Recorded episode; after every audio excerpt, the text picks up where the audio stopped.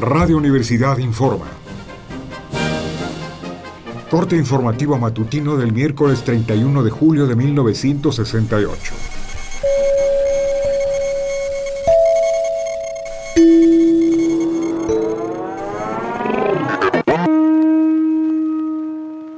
Buenos días, esta mañana hubo un mitin en Ciudad Universitaria por las agresiones que se han producido en los últimos días de parte del ejército y la policía contra estudiantes, planteles y ciudadanía en general.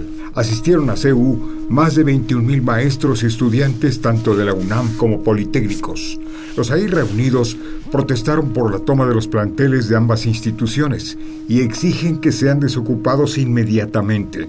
El rector de nuestra máxima casa de estudios, Javier Barro Sierra, no solo asistió al mitin, sino que leyó un mensaje firmado por todos los directores de las facultades, escuelas e institutos de la UNAM.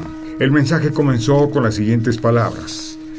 En 40 años la autonomía no había sido amenazada como ahora, con hechos en los que la violencia de la fuerza pública coincidió con la acción de provocadores de dentro y fuera. Después se mencionaban los ataques a estudiantes, la violenta toma de los planteles en diversas zonas de la ciudad y exigencias que se han hecho desde ambas casas de estudios, concluyó el rector. Si es necesario, encabezaré una manifestación de protesta en la que presentaremos fuera de CEU nuestra demanda de respeto absoluto a la autonomía universitaria. En otras noticias, el secretario general del Departamento del Distrito Federal, Rodolfo González Guevara, respondió al pliego petitorio de la FENET sobre el que informamos ayer.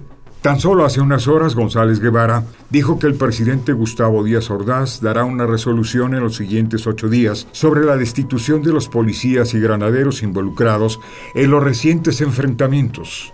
El secretario general pidió los nombres de los estudiantes a los que habría de indemnizar y dijo que así se hará en caso de que hayan sido agredidos injustificadamente.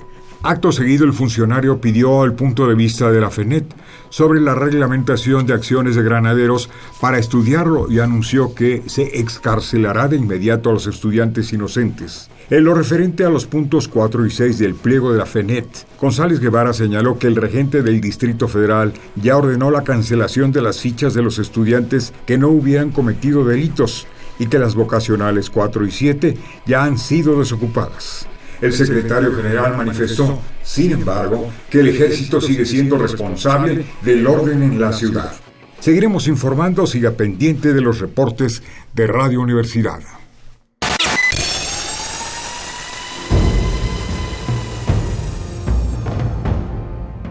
M68 50 años del movimiento estudiantil.